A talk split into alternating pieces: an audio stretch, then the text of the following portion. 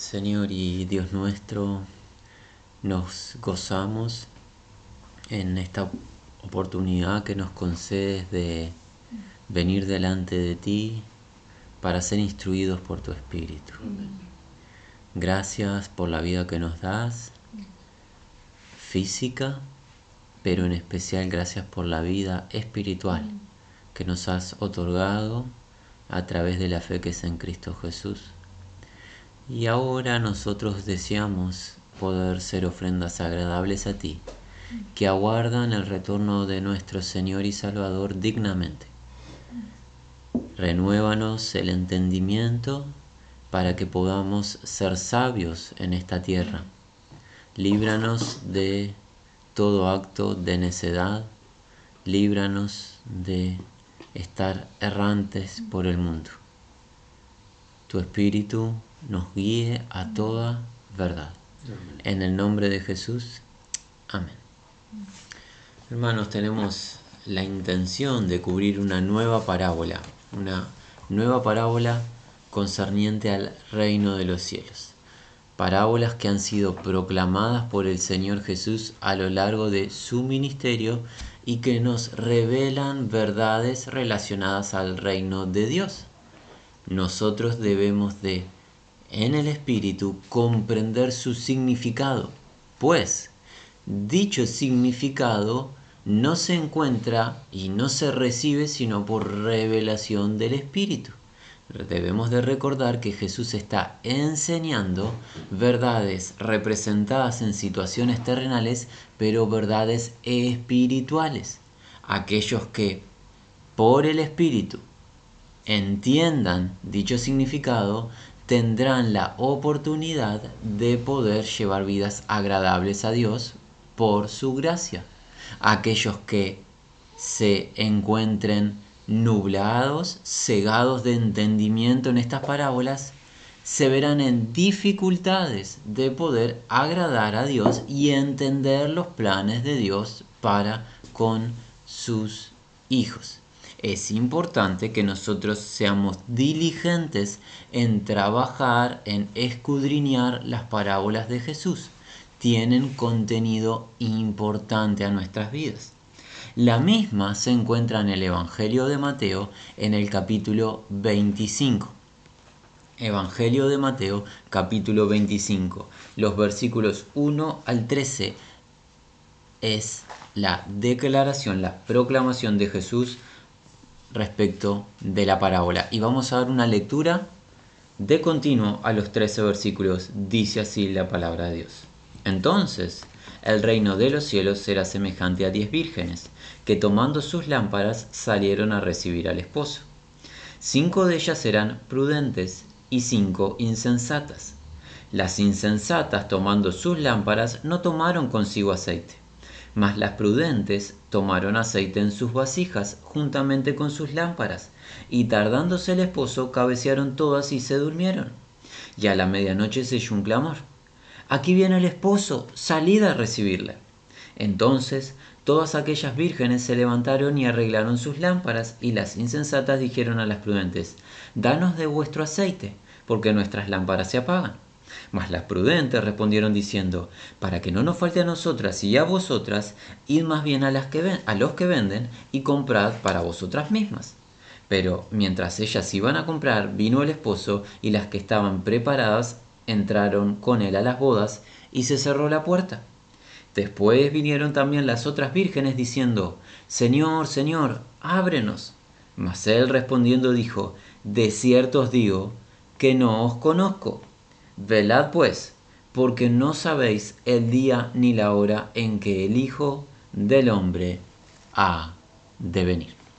Muy bien, para comprender la parábola que Jesús nos acaba de enseñar, tenemos que entender un poco más acerca del contexto en el cual fue proclamada. ¿Cuál es el contexto? Bueno, está conectado con el capítulo anterior el capítulo 24 del Evangelio de Mateo, una pieza clave concerniente a los sucesos previo al retorno del Señor Jesús a esta tierra. Jesús ha estado abocado en el capítulo 24 a enseñar acerca de señales y situaciones que se experimentarán previo al retorno del Señor y al arrebatamiento de los redimidos, los integrantes de su eclesía o iglesia, los llamados fuera, llamados fuera del mundo, llamados a pertenecer al Señor, llamados a la comunión con el unigénito Hijo de Dios, Jesucristo, llamados a la santidad. Esos individuos sellados con el Espíritu Santo conforman la eclesía. Esa combinación de dos palabras griegas que se traduce en nuestra lengua como la iglesia del Señor. La iglesia del Señor, conforme las sagradas escrituras nos enseñan en el Nuevo Testamento, será arrebatada por el poder de Dios para el encuentro en los cielos con el Señor y Redentor de nuestras almas.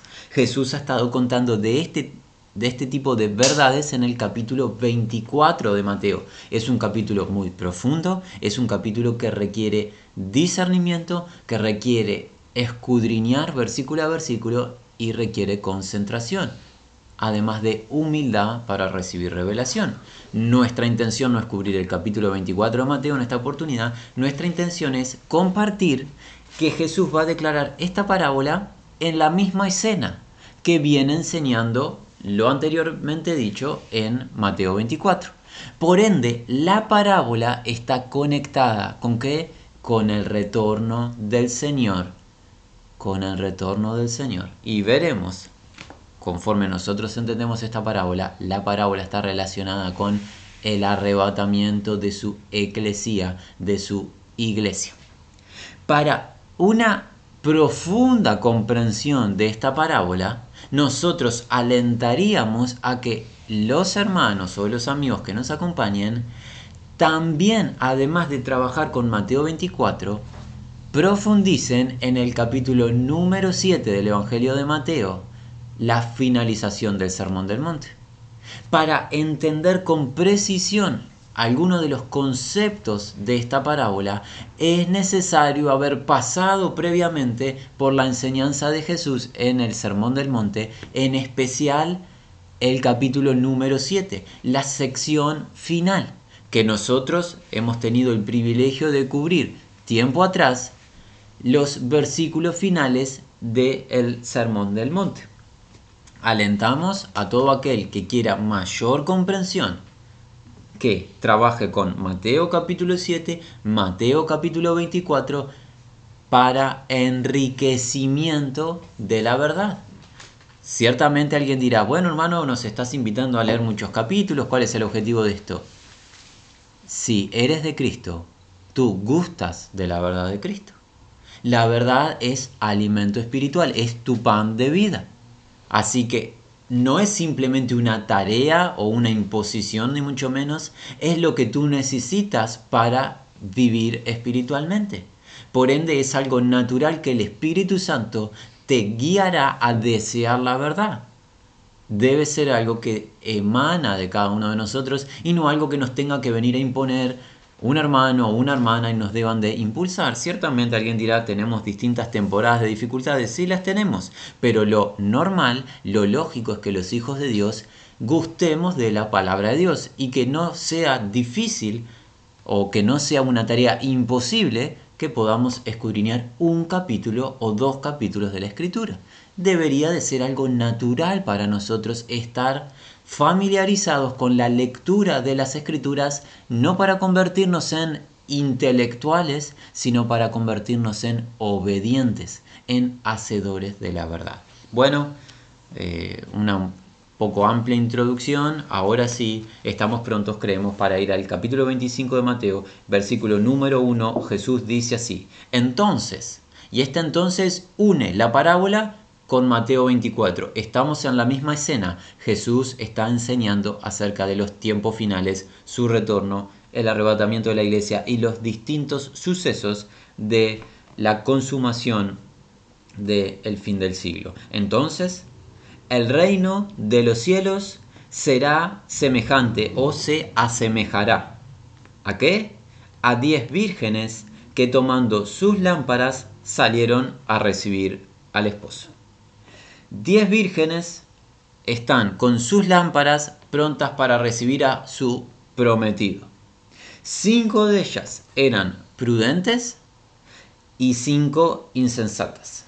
Cinco eran sabias, cinco tenían discernimiento y cinco eran imprudentes, insensatas, no tenían capacidad de discernir lo bueno de lo malo, optar por lo correcto. Ya veremos, a la luz de la verdad, qué representan las vírgenes, qué representa el aceite, pero por lo pronto vamos despacio viendo el sentido básico de esta parábola. Diez vírgenes que están aguardando que el esposo llegue para que se consuman las bodas.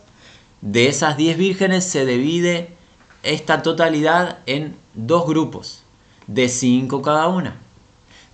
¿Qué diferencia cada grupo? Su conducta, sabia o imprudente, sabia o insensata. Eso es lo que las diferencia. Las insensatas demuestran su insensatez de una manera. ¿Qué? Las insensatas tomando sus lámparas no tomaron consigo aceite. Tienen lámparas, pero no tienen el combustible para que las lámparas funcionen. Por ende, sus lámparas pasan a ser inútiles. No tienen el medio, no tienen la habilidad o capacidad de hacer funcionar las lámparas, lámparas necesarias para alumbrar en la noche, no pueden hacer funcionar sus lámparas, pues el único combustible, el aceite, recordemos, estamos hablando del mundo antiguo, esta es una parábola dada hace dos milenios, no tienen el combustible para mantener encendidas sus lámparas. Por ende, estas cinco vírgenes demuestran su insensatez en no haber preparado lo necesario para el uso lógico de las lámparas. El 4 muestra el contraste con las sabias vírgenes o las prudentes vírgenes. Mas las prudentes tomaron aceite en sus vasijas juntamente con sus lámparas. ¿Qué define a las vírgenes como prudentes? Su conducta. Que acumularon aceite, combustible en vasijas para poder utilizarlo a su debido momento en las lámparas tienen consigo lo necesario para el uso de la lámpara. Versículo 5. Tardándose el esposo, cabecearon todas y se durmieron. Las diez experimentaron lo mismo. ¿Qué experimentaron? Que el esposo demoró más de lo que imaginaron. El esposo demoró más de lo que imaginaron. Por ende, el esposo no vino. ¿Cuándo? Cuando ellas esperaban. El esposo no vino cuando cuando las vírgenes esperaban. Grábate eso, mi hermano. El esposo no vino en el momento exacto que ellas esperaron, vino en otro momento. Y eso está relacionado con el retorno de nuestro Señor. El Señor vino en otro momento. Todas cabecean y todas se durmieron. Y a la medianoche se oyó un clamor. ¿Cuál es el clamor que contiene ese grito? Contiene esta declaración. He aquí, viene el esposo, salida a recibirle. Esta es una proclamación con urgencia. Llegó el esposo, salgan a recibirlo. Es el momento, no hay mañana, no hay una segunda oportunidad. Este es el momento de estar pronto. ¿Qué pasó? Entonces todas aquellas vírgenes se levantaron y arreglaron sus lámparas. Las diez van a hacer la misma acción. Van a disponerse a recibir al esposo con sus lámparas. Pero ¿qué pasa? Recordemos que estamos hablando de la medianoche oscuridad, se necesitan lámparas para poder ver. ¿Qué sucede? Versículo 8. Las insensatas dijeron a las prudentes, Danos de vuestro aceite, porque nuestras lámparas se apagan. Las insensatas o imprudentes comprendieron que sus lámparas no tienen, no tienen lo necesario para emitir luz, no tienen combustible. ¿Y qué hacen? acuden a las prudentes para que le presten aceite y puedan tener lámparas encendidas. Mas las prudentes respondieron diciendo, para que no nos falte a nosotras y a vosotras, id más bien a los que venden y comprad para vosotras mismas. Las prudentes actuaron con sabiduría, no queriendo, no queriendo que sus lámparas dejen de funcionar, Por ende, ellas mantienen su aceite consigo y les indican a las imprudentes, a las insensatas vírgenes, a que vayan a otro lugar para poder adquirir o comprar el aceite. Pero veremos que esa acción no es viable, no es posible. ¿Por qué? Porque en el versículo 10, mientras ellas iban a comprar o iban a hacer el intento, vino el esposo. Y las que estaban preparadas entraron con él en las bodas y se cerró la puerta. Nótese, nótese que había que estar pronto a su debido tiempo y no dejar para última instancia la preparación, porque no hay margen de maniobra. Una fue la instancia en la que llegó el esposo, había que estar pronto, dispuesto, y el que estaba o las que estaban prontas ingresarían a las bodas, y las que no, no, pues llegó el esposo, no hizo consulta a ver quién está, a ver quién no está, llegó el esposo, se cerró la puerta, punto. No hay una segunda instancia. Y alguien dirá, ¿cómo sabemos eso? Por los versículos que siguen. 11. Después vinieron también las otras vírgenes diciendo, Señor, Señor, ábrenos. Las vírgenes insensatas proclaman a este esposo como Señor. Y lo proclaman en dos instancias. Y que le piden, ábrenos, ábrenos que la puerta, queremos ingresar a las bodas, queremos formar parte de la celebración. Pero ¿qué responde el Señor? Él respondiendo dijo, de cierto os digo, ¿que qué? No os conozco. Y este verbo está expresado en un tiempo perfecto. Para aquellos que nos acompañan, si recuerdan el tiempo perfecto que nos enseña, no les conocí, no les conozco, no les conoceré. No les he conocido. Nuestra lengua no tiene un tiempo perfecto, no tenemos la posibilidad de traducirlo, pero lo que más se asemeja sería un no les he conocido. No tengo relación con ustedes. Versículo 13. Velad pues. Aquí está la orden de la parábola. Velad, estén, estén vigilantes pues, porque no sabéis el día ni la hora en que el Hijo del Hombre ha de venir. Hasta aquí la declaración de la parábola.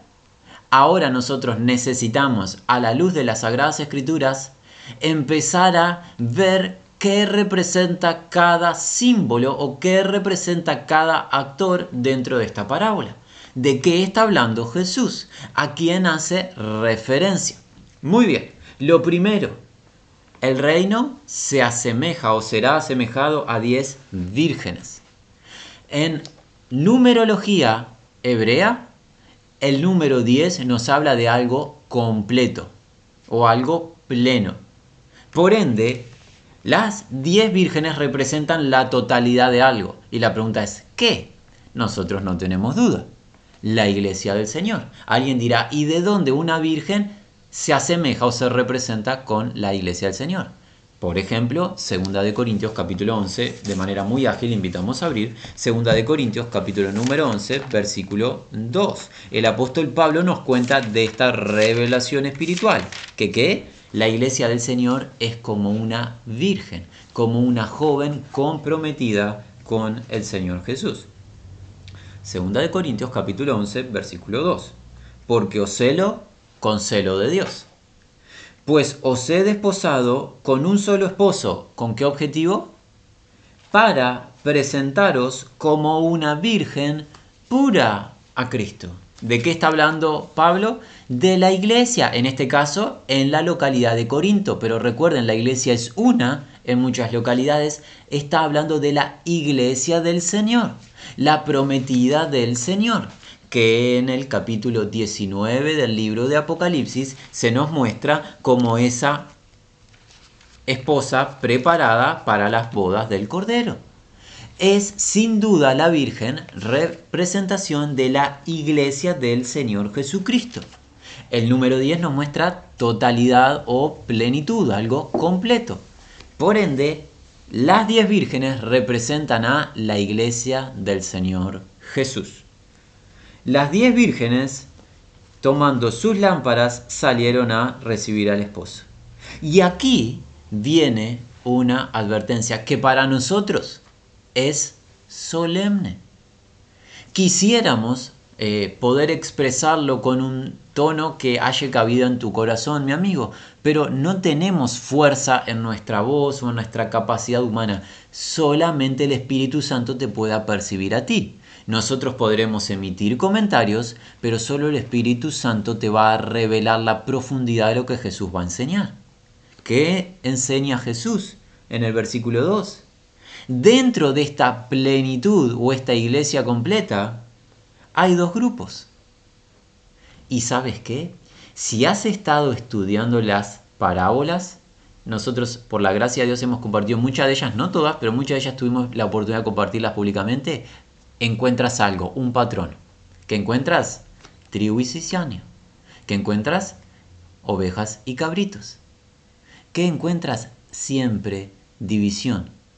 División de lo que es real y lo que aparenta ser pero no lo es. Jesucristo no titubea al diferenciar su verdadero pueblo de lo que no es.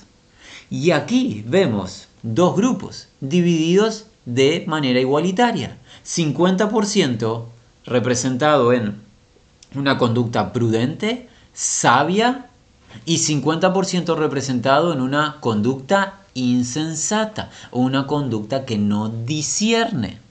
Es Jesús, recuerda mi amigo, quien declara de sus propios labios esta parábola, no es otro sino el Señor Jesucristo, Dios encarnado, el que lo sabe todo, lo sabe lo de ayer, lo de hoy y lo de mañana. No hay un solo momento que Jesús no sepa lo que es verdad.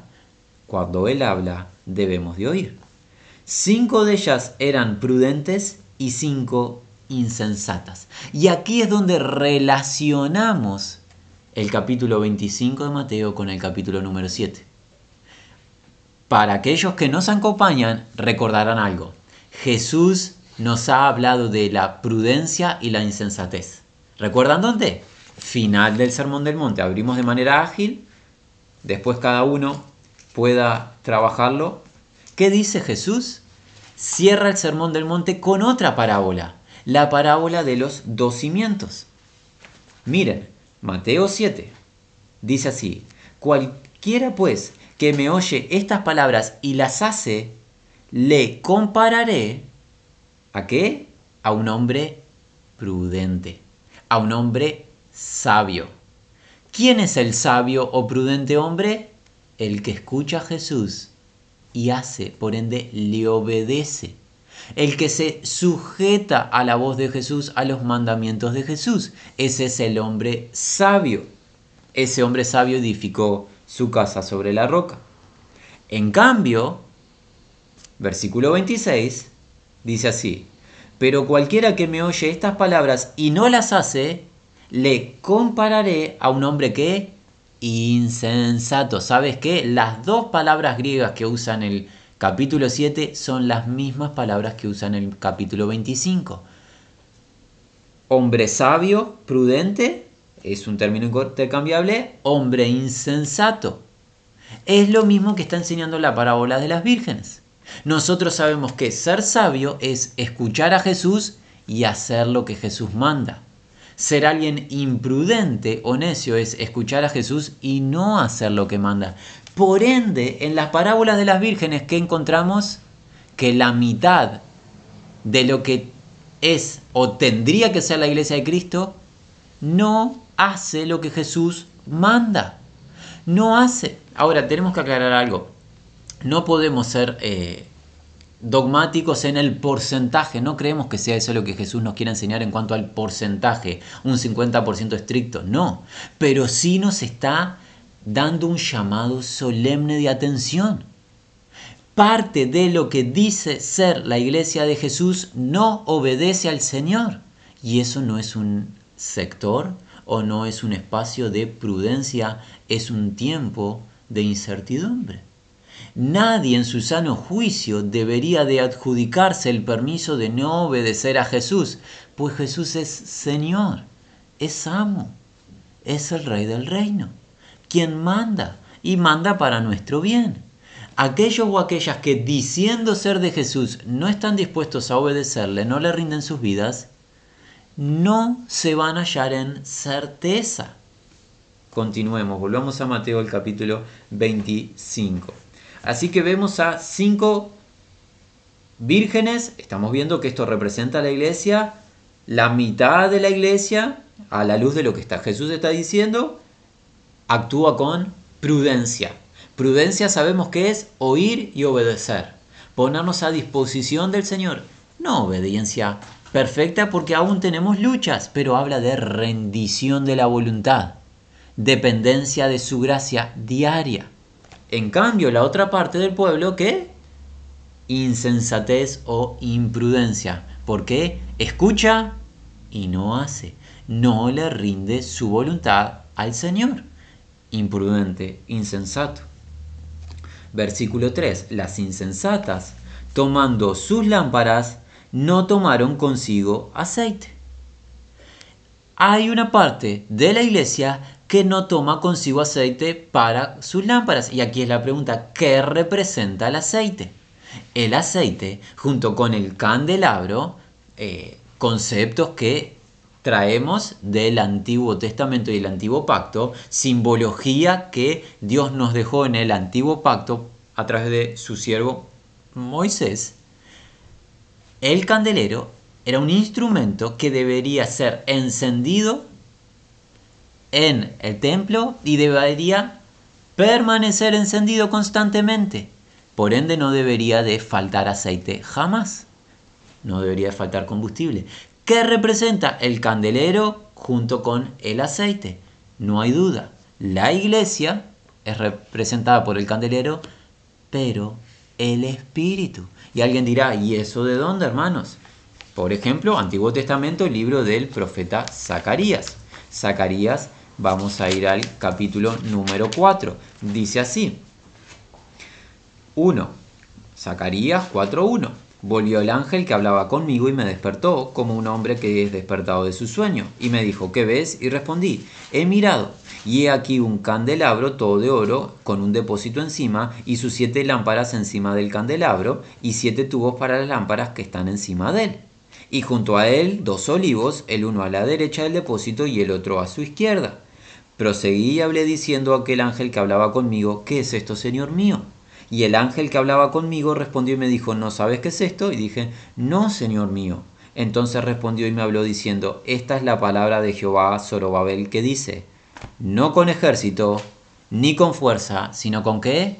Con mi espíritu, ha dicho Jehová de los ejércitos. Es el espíritu el obrar, el combustible, el aceite necesario para el candelabro. Alguien dirá, bueno, pero eh, aquí no se nos dice nada que este candelabro con eh, esta representación en siete nos hable de la iglesia. Es verdad, no en Zacarías, pero ¿dónde se nos cuenta que el candelabro es representación de la iglesia? Libro de Apocalipsis. Vuelvan sus páginas al Nuevo Testamento, al libro de Apocalipsis, en el capítulo número 1, Jesús se lo enseña a su siervo Juan. Dice así, eh, Apocalipsis 1.20, el misterio de las siete estrellas que ha visto en mi diestra y de los siete candeleros o candelabros de oro las siete estrellas son los ángeles de las siete iglesias. Y los siete candeleros que has visto son las siete iglesias. El candelero, el candelabro, es representación de la iglesia. El aceite, el combustible, es el Espíritu Santo. Y alguien dice, ¿están convencidos hermanos? Sí, ¿por qué? Porque Juan lo enseña en su carta. ¿Cómo? En primera de Juan, o donde, mejor dicho, primera de Juan, capítulo 1, versículos 20 y 27 que, pero vosotros tenéis la que, la unción del santo y conocéis todas las cosas. Adelántense en el versículo 27. Pero la unción que vosotros recibisteis de él permanece en vosotros. ¿Qué unción recibimos del Señor? El Espíritu, con el cual fuimos sellados hasta el día de la redención de la posesión adquirida. La unción que tenemos con la que fuimos ungidos, que nos enseña toda la verdad, es el Espíritu. El Espíritu es unción, es representación de aceite. Por ende, toda esta simbología, ¿para qué? Para entender que lo que le falta a las mujeres insensatas, ¿qué es? Le falta el Espíritu. La unción representa al Espíritu Santo. El Espíritu de Dios es fundamental. Sin el Espíritu, que dice la Escritura, no somos de Cristo. El que no tiene el Espíritu no es de Dios. Volvamos a Mateo. Volvamos a Mateo capítulo número 25. Estamos en la parábola de las diez vírgenes. Estamos viendo que virgen representa a la prometida del Señor Jesús, su eclesía. Vemos que en esta eclesía Jesús divide a aquellos que son prudentes de los insensatos. Hemos aprendido que prudencia en las palabras de Jesús implica oír y obedecer. Nos habla de rendición. Hemos visto que insensatez o imprudencia nos habla de rebelión a la autoridad de Jesús. Nos habla de escuchar, pero livianamente, escuchar y no obedecer. Y hemos visto que la insensatez se demuestra con qué? en tomar sus lámparas y no tomar aceite. Hoy aprendimos que el aceite es una representación del Espíritu de Dios, es con lo cual Dios nos unge, nos unge con aceite. En el pasado Dios ungía a sus siervos, reyes, profetas, distintos individuos para su servicio.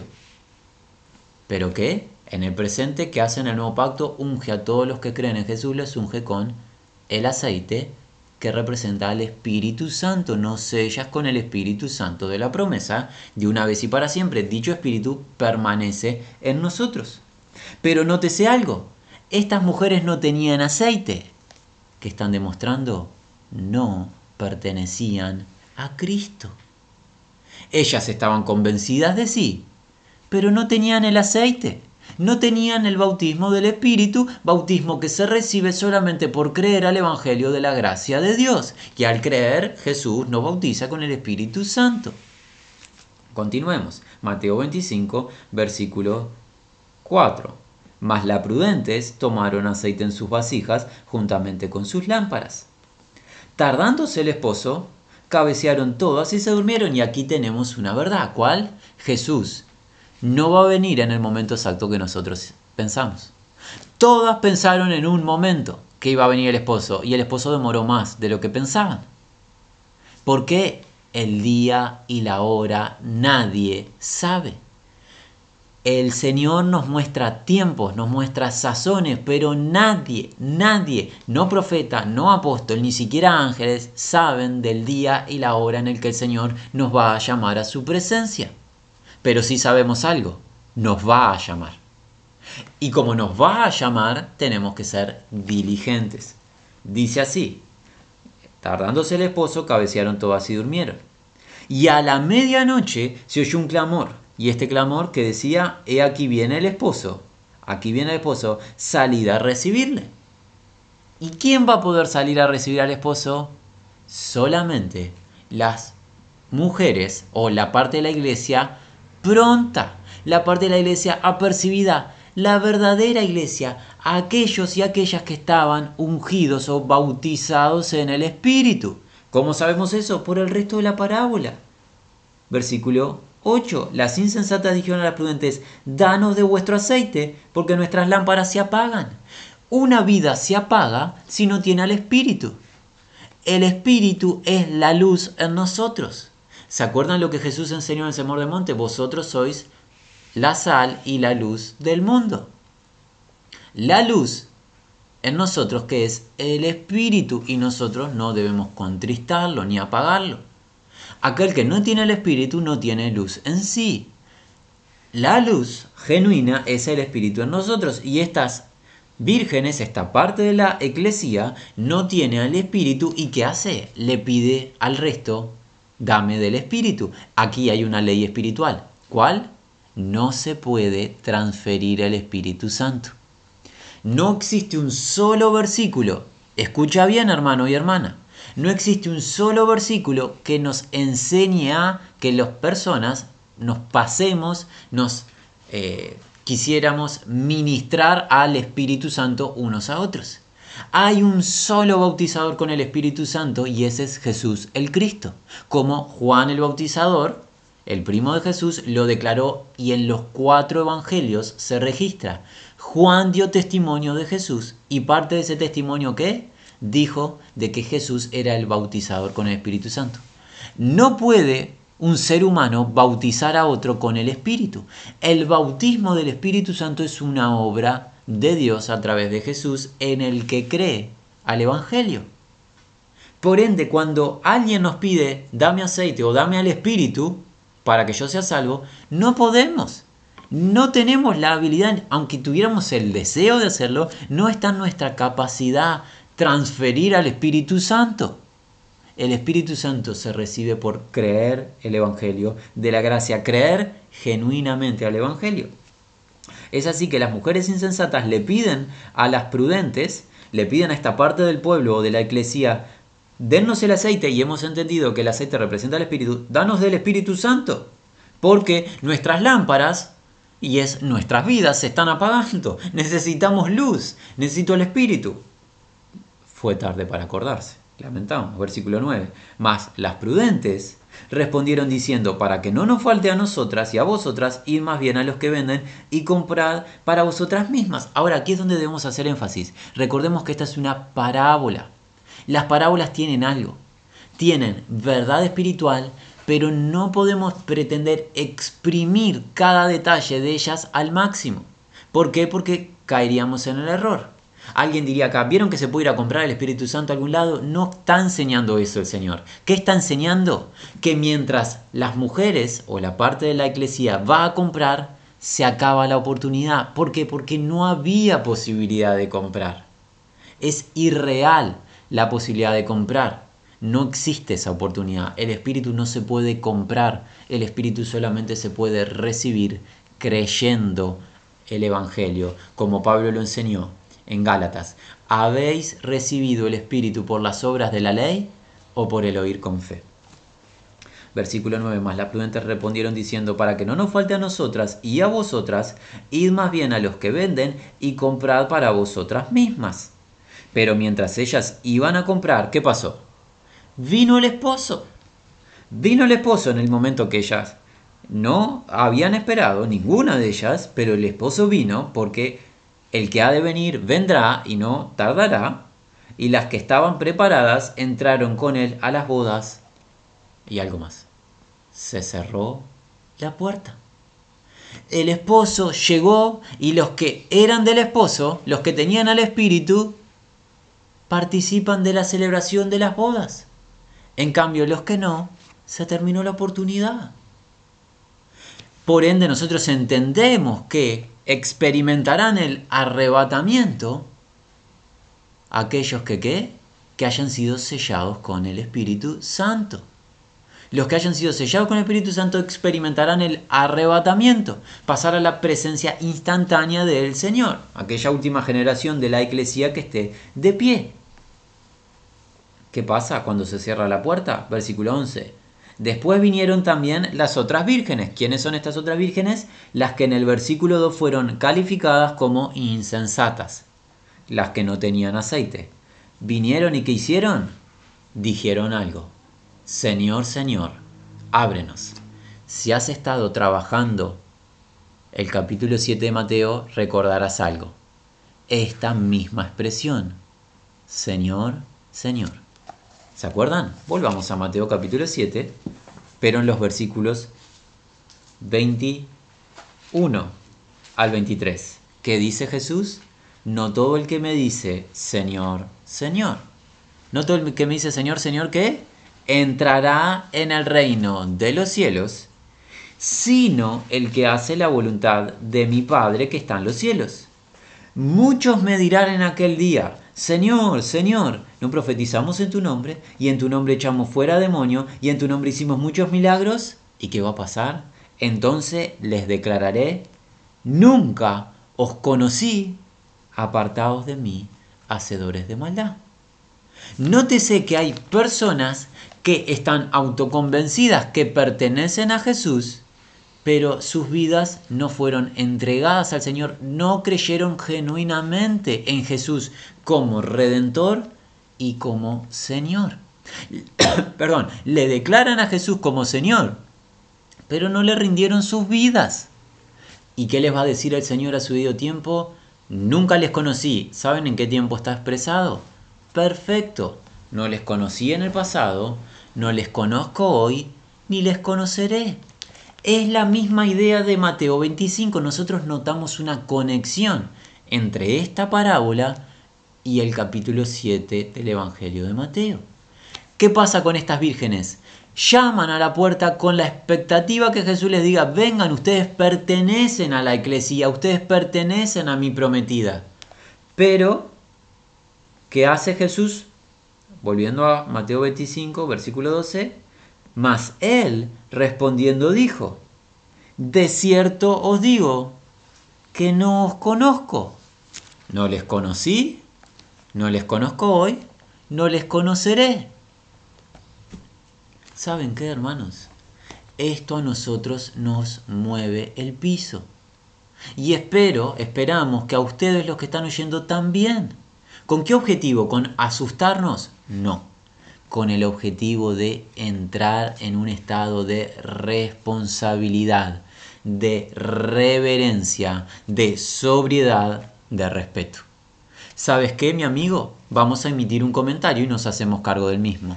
De lo que conocemos del presente vemos liviandad en lo que se dice ser pueblo de Dios. Lo que se dice ser iglesia, iglesia de Jesucristo, en distintas partes tiene liviandad y toma con liviandad el nombre de Jesús. En algunos casos se declara muchas veces, Señor, Señor, ¿sabes qué hemos aprendido en este tiempo? Los que declaran Señor, Señor no tienen interés en obedecer al Señor, Señor. Y el Señor Señor no puede ser burlado.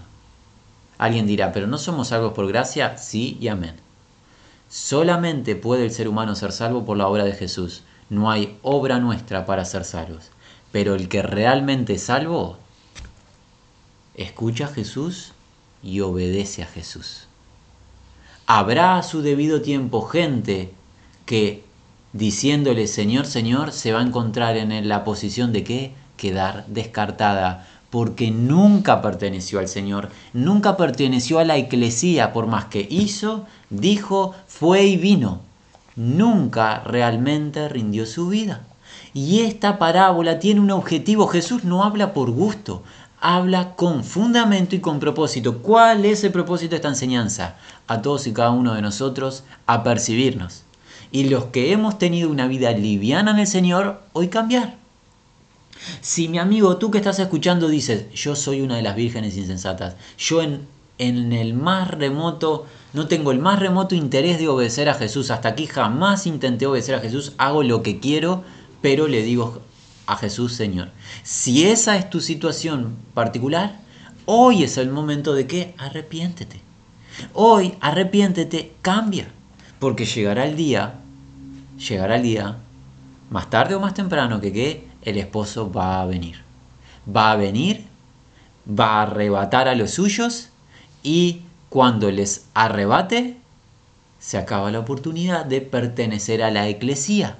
Se acaba la historia de la eclesía en la tierra, porque la eclesía es arrebatada a los cielos y en base a lo que entendemos del Consejo Escatológico, la experiencia aquí en la tierra será la más desagradable que jamás la raza humana haya vivido. Por ende, es tiempo de definición, es tiempo de apercibimiento, apercibimiento, es tiempo de prudencia, de prepararnos dignamente. Así va a cerrar Jesús la parábola con una orden. La única orden que nos dan toda la parábola, directamente, ¿cuál es? El versículo 13, la primera palabra, velad. Velad es, estate vigilando. Mi pregunta es, ¿estás tú vigilando cada día? ¿Aguardando el retorno del Señor con expectativa? ¿O estás tú envuelto en los quehaceres del mundo y has olvidado que el Señor se fue y vuelve. El Señor se fue, sí, pero así como se fue va a volver. Y va a volver a buscar una virgen pura, una virgen expectante, una virgen que tiene aceite en su vasija, tiene una lámpara encendida, una verdadera prometida, no otra cosa.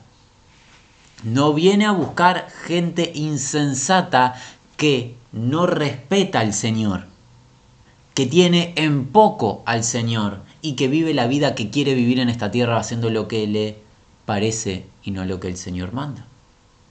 Algunos piensan de nosotros que somos un grupo legalista porque hablamos y reiteramos obediencia, rendición, sujeción.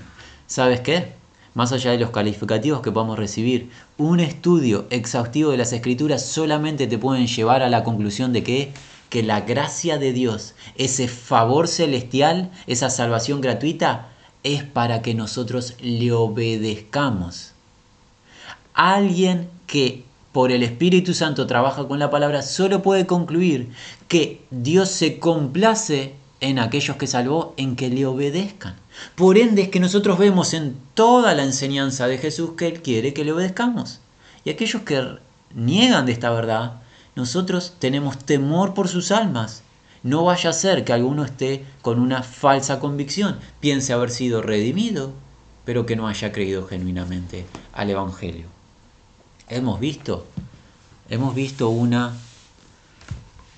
amonestación, una declaración solemne de Jesús de que hay que estar preparado y para estar preparado hay que tener el Espíritu Santo. El que tiene el Espíritu Santo es prudente y esa prudencia la manifiesta en obediencia. Escucha a Jesús y vive acorde a la voluntad de Jesús. El insensato tiene apariencia de ser de Jesús, pero con sus hechos le niega. Oye a Jesús y no le obedece.